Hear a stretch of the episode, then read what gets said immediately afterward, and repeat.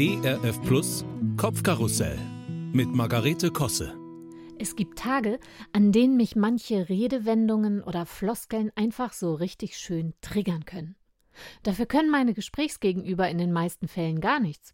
Man kann ja nicht erahnen, welche Sätze bei mir Genervtheit auslösen. Ein Beispiel? Es gibt Menschen, die sagen ständig, wie gesagt. Und das, obwohl sie was erzählen, was sie vorher nicht schon mal gesagt hatten. Es stimmt also gar nicht und wird einfach nur als Füllwort benutzt. Eine unbewusste Angewohnheit, die vielleicht dazu dient, Sätze zu verbinden und dadurch ohne Pause immer weiter reden zu können. Ja und? Was ist jetzt daran so schlimm, fragen Sie sich?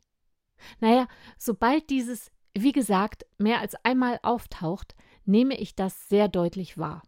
Und bei jedem weiteren Mal zählt der Robert Lemke in mir leise mit und wirft ein weiteres 5 D-Mark-Stück ins Schweindall. Pling.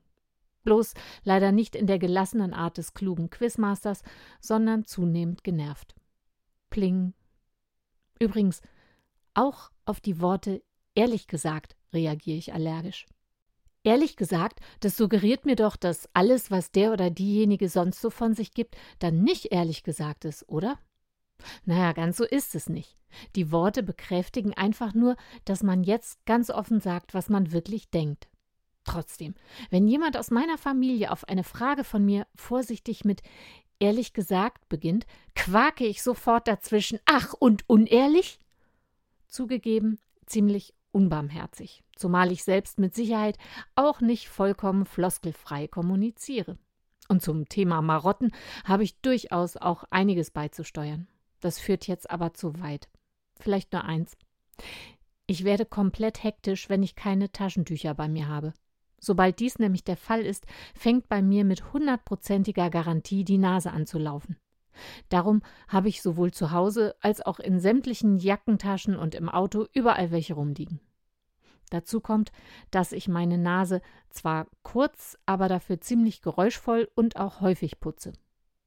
Eigentlich ziemlich großartig, wie meine Familie das erträgt, oder auch früher meine lieben Mitmütter und Freunde im Tourbus.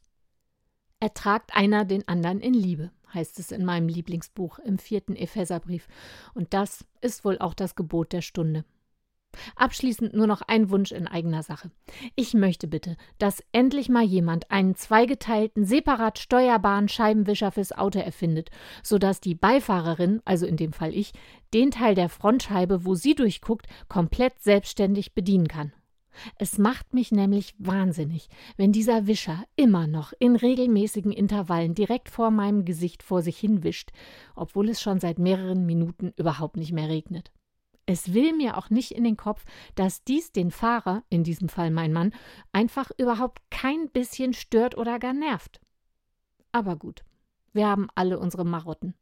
Und Menschen, die sich so in alles reinsteigern können, die nerven mich, ehrlich gesagt, ja auch.